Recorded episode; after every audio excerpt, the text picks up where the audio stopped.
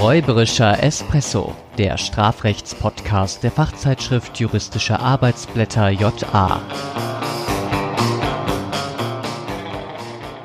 Herzlich willkommen. Mein Name ist Florian Nikolai. Ja, und mein Name ist Mustafa Temmus Olakjode. Und wir laden euch wieder ein auf einen gemeinsamen räuberischen Espresso.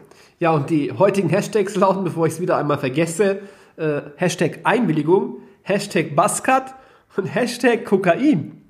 Sehr gut. Passt gut zusammen. Ähm, vor, allem, vor allem der Buzzcut gibt ja so ein bisschen ähm, die, die Verknüpfung zur Folge von, ähm, vom letzten Mal, wo wir über die Tatbestandsmäßigkeit des Haareschneidens gesprochen haben. Äh, Tatbestandsmäßigkeit nach 223 StGB. Ja, auch Kokain, weil mein äh, Friseur ja auch Dealer ist. Ach so, ist das so? ja. Nein. Ähm, wir werden schon gleich sehen, was mit dem Also Kokain wie du ausschaust, hätte ich eher gedacht, dass er Konsument ist. Danke. Gerne. Ich weiß jetzt gar nicht, ob das. Ja, gut. ähm, wir werden natürlich sehen, äh, oder das hat sich auch vielleicht, das haben sich die allermeisten vielleicht gedacht, äh, worauf das dann heute hinausläuft. Und das sieht man ja auch an dem Hashtag.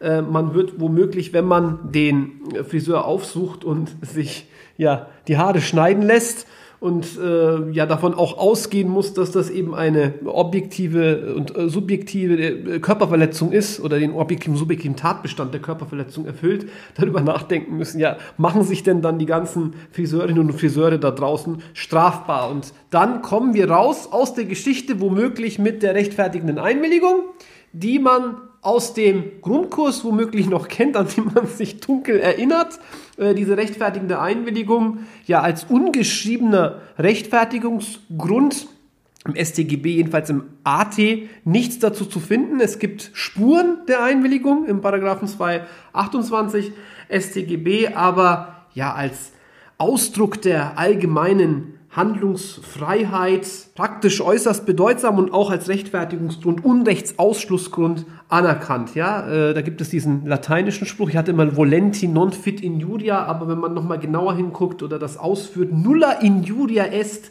quae in volentem fiat. Das hat nichts mit der Automarke zu tun, sondern bedeutet, dem Wollenden geschieht kein Unrecht. Und wenn dem Wollenden kein Unrecht geschieht und eben die Eingreifenden als verlängerte Arm des Einwilligenden betrachtet werden müssen, dann äh, werden wir wohl eben auch äh, ja, die Einwilligung als Rechtfertigungsgrund anerkennen müssen. Genau, es gibt aber natürlich in Bezug auf manche ähm, Rechtsgüter Einschränkungen. Ähm, und zwar bereits bei der Frage, kann man da überhaupt einwilligen? Das schauen wir uns gleich genauer an. Oder auch bei der Frage, gibt es denn Grenzen dieser Einwilligungsfähigkeit? Zum Beispiel sagt 228 StGB, da gibt es die Grenze der Sittenwidrigkeit. Was ich unbedingt an der Stelle sagen möchte, ist, dass sich die Einwilligung nicht aus 228 ergibt. Also in 228 StGB äh, finden wir was zur Einwilligung und das ist grundsätzlich ein Indiz dafür, dass auch der Gesetzgeber davon ausgeht, dass es dieses, ähm, diese Möglichkeit gibt. Aber in Klausuren bitte niemals schreiben Einwilligung gemäß 228 StGB. Denn 228 StGB statuiert nicht die Einwilligungsmöglichkeit, sondern setzt die Grenzen der Einwilligung im Rahmen von Körperverletzungen fest. Ja, gut, dass du das äh, zur Ansprache bringst. Es fällt im Kontext der rechtfertigenden Einwilligung auch auf, dass es den Studierenden im Allgemeinen auch manchmal Schwierigkeiten bereitet, das überhaupt dogmatisch zu verorten. Wir hatten soeben gesagt, das ist ein Rechtfertigungsgrund. Das heißt, wir müssen das im Rahmen der Rechtswidrigkeit prüfen. Also auch hier bei unserem, erinnern wir uns an unseren Friseurbesuch. Wir würden ja erstmal den objektiven und subjektiven Tatbestand der Körperverletzung bejahen und so dann eben die Voraussetzungen der Einwilligung im Rahmen der Rechtswidrigkeit prüfen. Und da muss man dann in seiner gedanklichen Vorstrukturierung des Falles äh, eben zu anderen Instituten abgrenzen, in denen es auch irgendwo um die Zustimmung in eine Rechtsgutsverletzung oder um eine Zustimmung im weiteren Sinne vielleicht auch äh, in die Gefährdung äh, geht. Und auch das kann im Einzelfall Schwierigkeiten bereiten. Vor allem muss man das auch terminologisch richtig verorten. Einverstanden. Sorry, Ja. der kam, der kam unerwartet. Also, die Einwilligung, die rechtfertigende Einwilligung ist grundsätzlich vom tatbestandsausschließenden Einverständnis abzugrenzen. Und jetzt kann man sich natürlich merken, ja, ja, Einwilligung ist Rechtswidrigkeit und Einverständnis ist Tatbestandsmäßigkeit. Jetzt haben alle den Witz kapiert. Ja, aber das erklärt natürlich nicht den eigentlichen Unterschied. Denn die Abgrenzung erfolgt eigentlich an anderer Stelle. sie ist eigentlich schon sprachlich vorgefestigt, so ein Stück weit, wenn der Tatbestand nämlich wörtlich schon davon ausgeht, dass das Handeln gegen den Willen des Rechtsgutträgers, der geschützt wird, durchgeführt wird. Ja, das liegt daran, dass bestimmte Straftatbestände unmittelbar an Handlungsbeschreibungen knüpfen oder solche beinhalten, während andere Tatbestände irgendwie voraussetzen, ich sag's mal flapsig, dass etwas Schlimmes passiert. Ja. Ähm, ich muss das aber für die Zuhörerinnen und Zuhörer vielleicht etwas konkretisieren. Nehmen beispielsweise den Tatbestand des Hausfriedensbruchs, der ja voraussetzt, dass man in eine Wohnung eindringt oder in Geschäftsräume eindringt.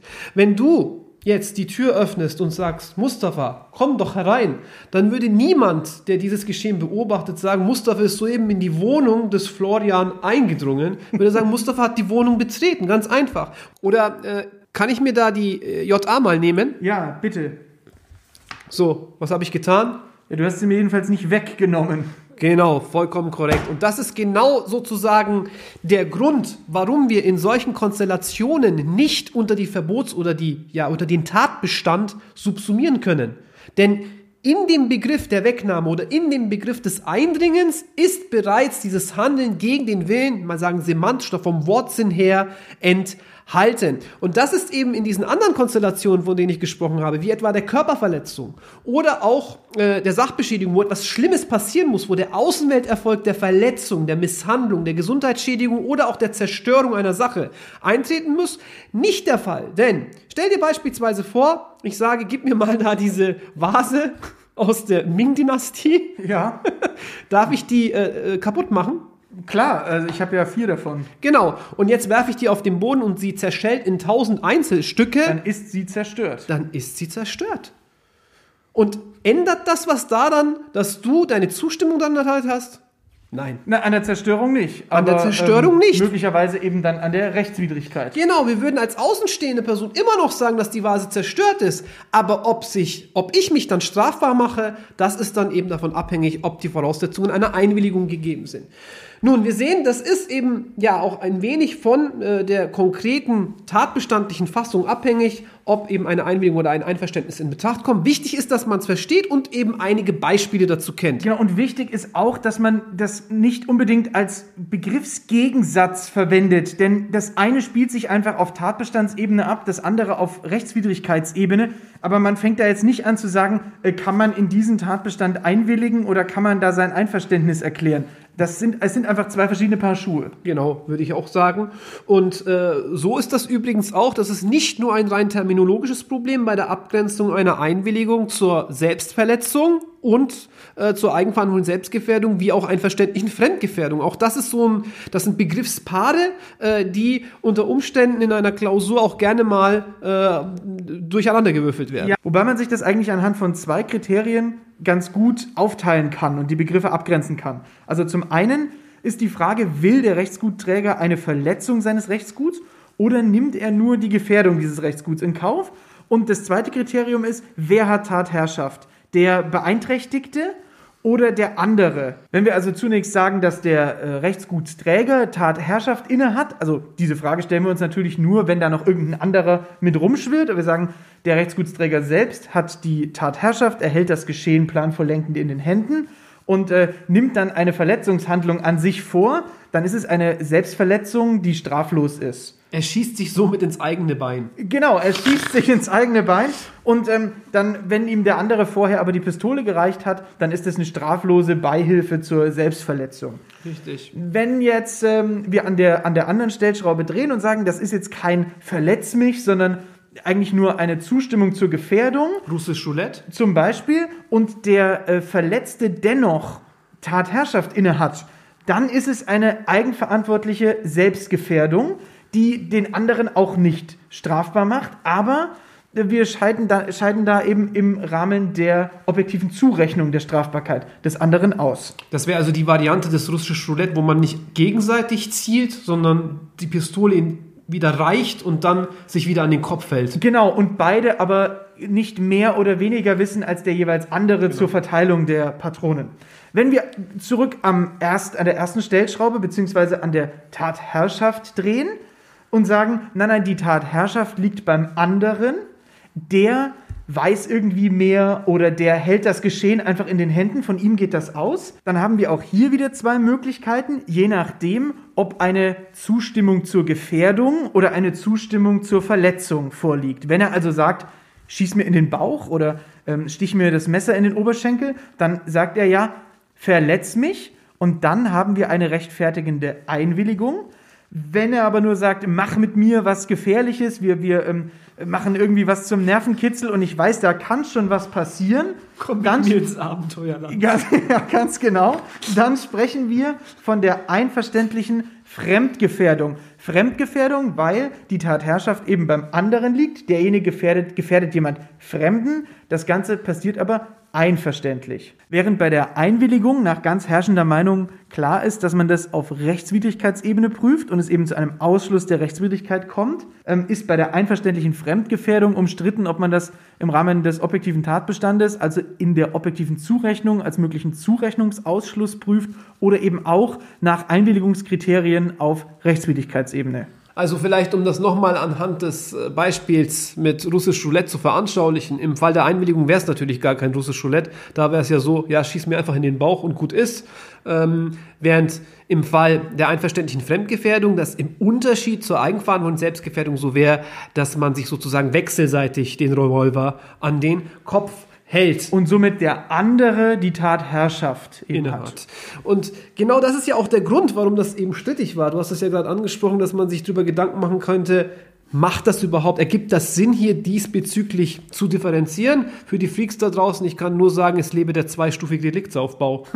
also, wo man sich auch denkt, okay, äh, wir sind nun mal auf der einheitlichen Unrechtsebene und äh, insofern ergibt es vielleicht, wie gesagt, nicht so viel Sinn, hier zu differenzieren. Was man noch kurz sagen muss, auch mit äh, Waffe an den Kopf halten und so, äh, natürlich sobald das dann in eine Tötungseinwilligung oder so läuft, haben wir natürlich die Grenze des 216 StGB. Also wir reden hier immer nur von Verletzung. Richtig. Also äh, das war vielleicht ein bisschen unpräziser ausgedrückt gerade. Aber das hat das ja. Beispiel schon ganz gut veranschaulicht. Ja. Ähm, meine spontane Assoziation ist ja immer, was diese Thematik angeht, mit Eigenverantwortung, Selbstgefährdung und einverständlicher Fremdgefährdung. Und da kann man das auch wirklich sehr schön nochmal veranschaulichen, die Fälle des Drogenkonsums. Ja. Also hier äh, zu denken an ja, das Legen einer Line. Also wenn ich jetzt beispielsweise hier auch wieder nach dem Tatherrschaftskriterium gehen würde, könnte ich hier differenzieren äh, zwischen denjenigen Fällen, in denen man sich vielleicht einen goldenen Schuss setzen will, also wirklich den Drogenkonsum als Akt der Selbsttötung äh, äh, vorzieht. Ähm, dann hätten wir, wenn wir den, die, die Tatherrschaft über den lebensbeendenden Akt hätten, den Fall wieder der Selbstverletzung und auch der Selbsttötung gegebenenfalls. Ähm, Wäre es dagegen so, äh, dass wir wirklich getötet werden wollen, wiederum durch einen goldenen Schuss, dann hätten wir wieder die Einwilligungsschranke, die du eben angesprochen hättest, und wir hätten wohl auch hier dann äh, den umgekehrten Fall nicht einer Selbstverletzung, sondern eben einer Fremdverletzung, also in Form vor allem äh, äh, hier der Tötung auch verlangen, womöglich, also 216 StGB.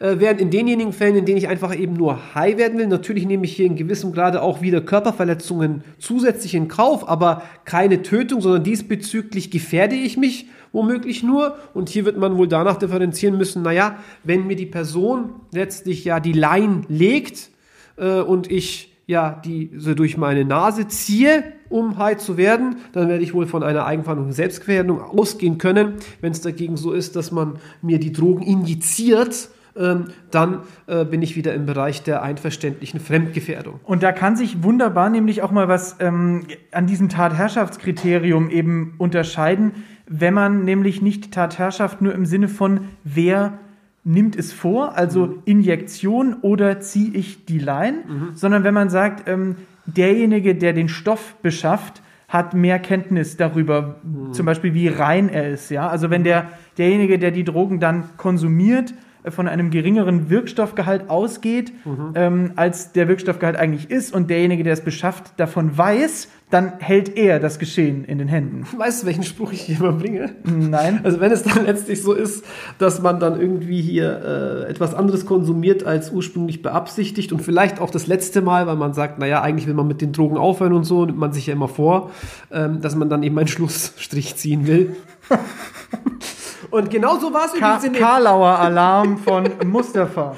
das, das war übrigens so in diesem Kokainverwechslungsfall, den ja, äh, über den ja der, äh, auch der Bundesgerichtshof entscheiden musste. Auch eine interessante Entscheidung.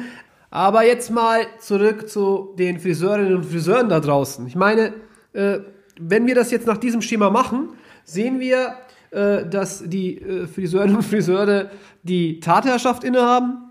Ähm, ich will ja letztlich auch, dass meine Haare abgeschnitten werden. Das heißt, wir sind wirklich mitten im Bereich der rechtfertigenden Einwilligung. Genau, denn Recap, letzte Folge, Abschneiden, Verletzung, Rechtsgutsverletzung. Also wir haben beide Stellschrauben in die Richtung, dass es um die rechtfertigende Einwilligung geht.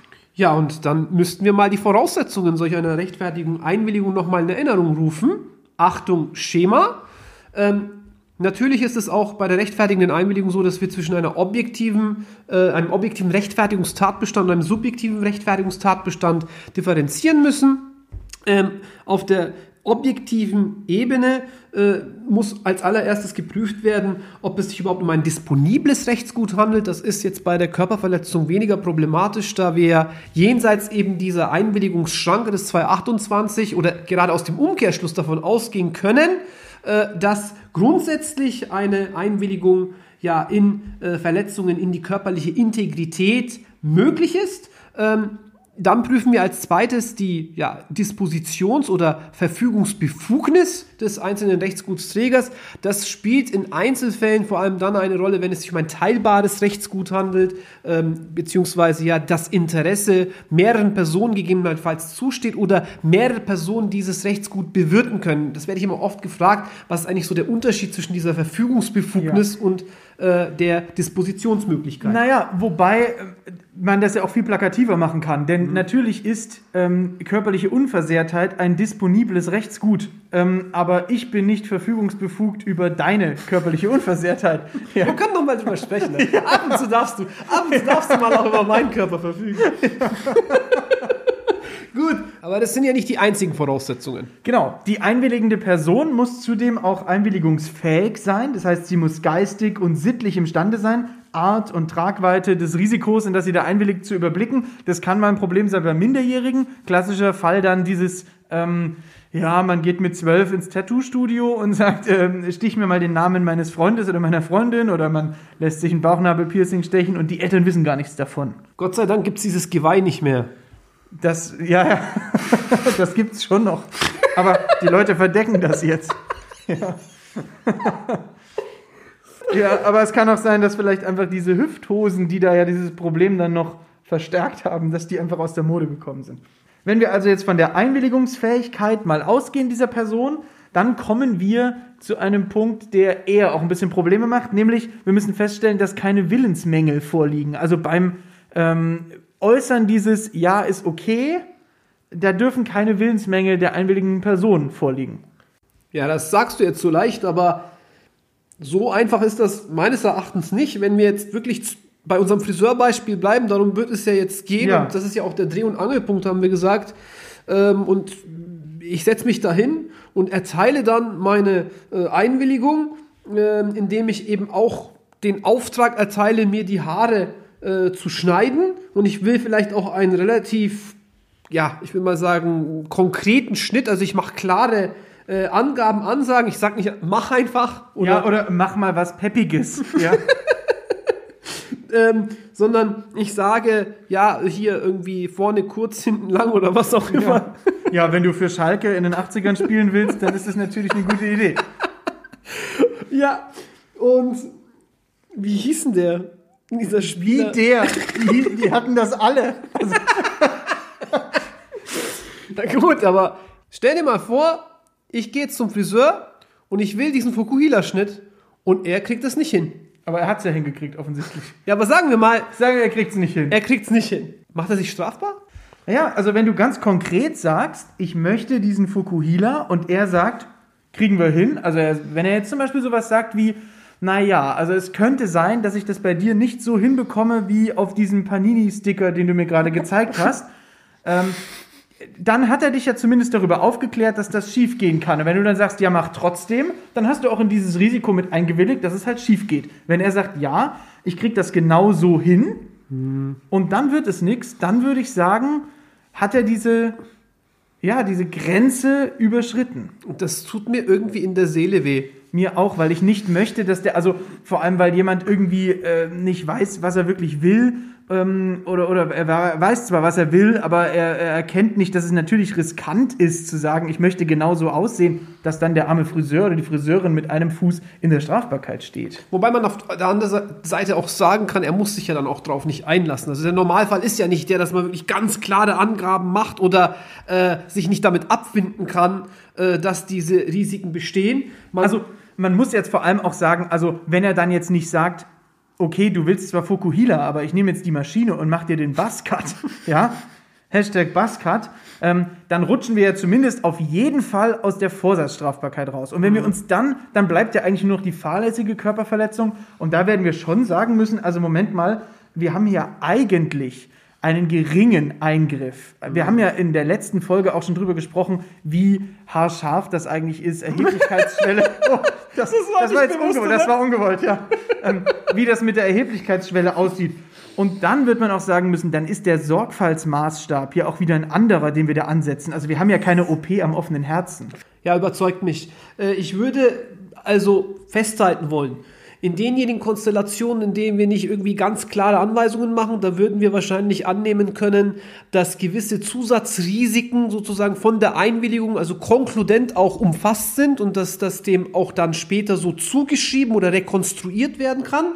Äh, und in denjenigen Fällen, wo man wirklich ganz klare Anweisungen macht, da wird man ohnehin in so eine Art Diskurs eintreten. Also der äh, Friseur wird eben sagen, das ist möglich oder das ist eben nicht möglich. Und wenn er sich dann wirklich festlegt, dann äh, werden wir auch davon ausgehen können, wenn er es dann nicht schafft, also eine Schlechtleistung äh, abgibt, äh, dann äh, wird das meistens nicht vorsätzlich sein. Und dann sind wir mitten in der Fahrlässigkeit. Und hier haben wir Kraft der Ausgestaltung des Fahrlässigkeitsdelikts und der Fahrlässigkeitsdogmatik mehr Spiel, was auch, sage ich mal, ja, die Strafbarkeitseinschränkungen angeht, sei es durch höhere Anforderungen, wie du es gesagt hast, äh, an äh, den Sorgfaltsmaßstab oder In nicht an den Fall. Sorgfaltsmaßstab, sondern an die Annahme einer Sorgfaltspflichtverletzung äh, oder eben auch äh, an die objektive Vorhersehbarkeit.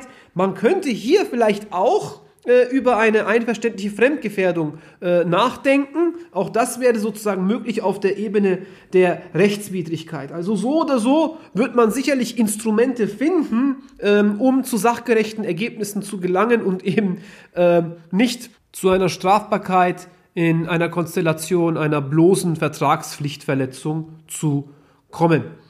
Ja, und das war dann eigentlich auch das schwierigste Merkmal dieser Einwilligungsprüfung in den ähm, Friseurbeispielen. Man muss natürlich die restlichen Merkmale noch durchprüfen. Das ist gerade im Rahmen der Körperverletzung ähm, die Frage, ob wir hier einen Verstoß gegen die guten Sitten haben. Da ist äh, kleiner Exkurs ein bisschen äh, umstritten, ob man diesen, diese, diese Schranke der Sittenwidrigkeit auch auf andere äh, Rechtsgüter anwenden soll. Hier jedenfalls kein Problem. Beim Friseurbesuch äh, sich die Haare schneiden zu lassen, ist, stellt keinen Verstoß gegen die guten Sitten dar. So unbestimmt auch immer dieses Merkmal sein mag, aber das Fass machen wir jetzt nicht auf.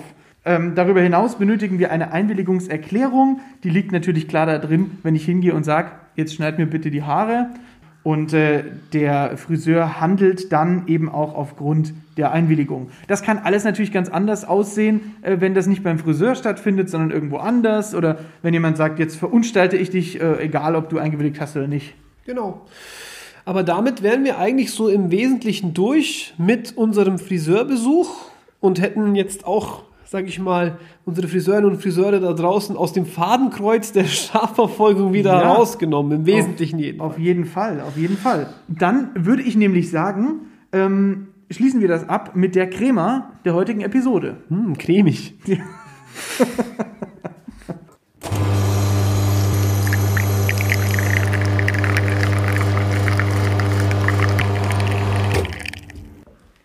Bei der Abgrenzung von Einwilligung, eigenverantwortlicher Selbstgefährdung und einverständlicher Fremdgefährdung sind die Dreh- und Angelpunkte die Tatherrschaft sowie die Frage, ob zur Verletzung oder bloß zur Gefährdung zugestimmt wurde. Eine Einwilligung in den Haarschnitt umfasst in der Regel auch potenzielle Risiken von Abweichungen im Ergebnis. In Einzelfällen, in denen die unvorsätzliche Abweichung nicht von einer Einwilligung gedeckt ist, ist bei einer potenziellen Fahrlässigkeitsstrafbarkeit aufgrund der geringen Intensität der Rechtsgutsverletzung ein großzügiger Sorgfaltsmaßstab anzulegen. Puh, ja, dann haben wir jetzt das endlich auch durch und es ist geklärt. Ja? Es ist geklärt, aber endlich durch klingt ja so, also ich hatte Spaß. Ja, ich hatte schon Spaß, aber ich habe mir wirklich Sorgen gemacht, weil ich habe mir gedacht, das kann doch nicht sein, dass das dann wirklich irgendwie strafbar ist und äh, dass unsere Dogmatik keine Antwort drauf weiß. Ja. Aber wie man sieht, äh, man kommt da irgendwie dann doch äh, gut raus und dann widmen wir uns mal den nächsten Fragen. Ganz genau. Ähm, bis dahin würden wir uns freuen, wenn ihr uns ähm, ja, ein äh, Feedback gebt, gerne an japodcasts.fahlen.de oder auf unserer Instagram-Seite räuberischer Espresso. Dort könnt ihr uns auch folgen und folgt uns bitte auch gerne auf den gängigen Podcast-App, Apps, auf den gängigen Podcast-Apps, auf denen ihr äh, unseren Podcast hört. Danke fürs Einschalten und bis zum nächsten Mal. Bis zum nächsten Mal, macht's gut. Ciao. Ciao.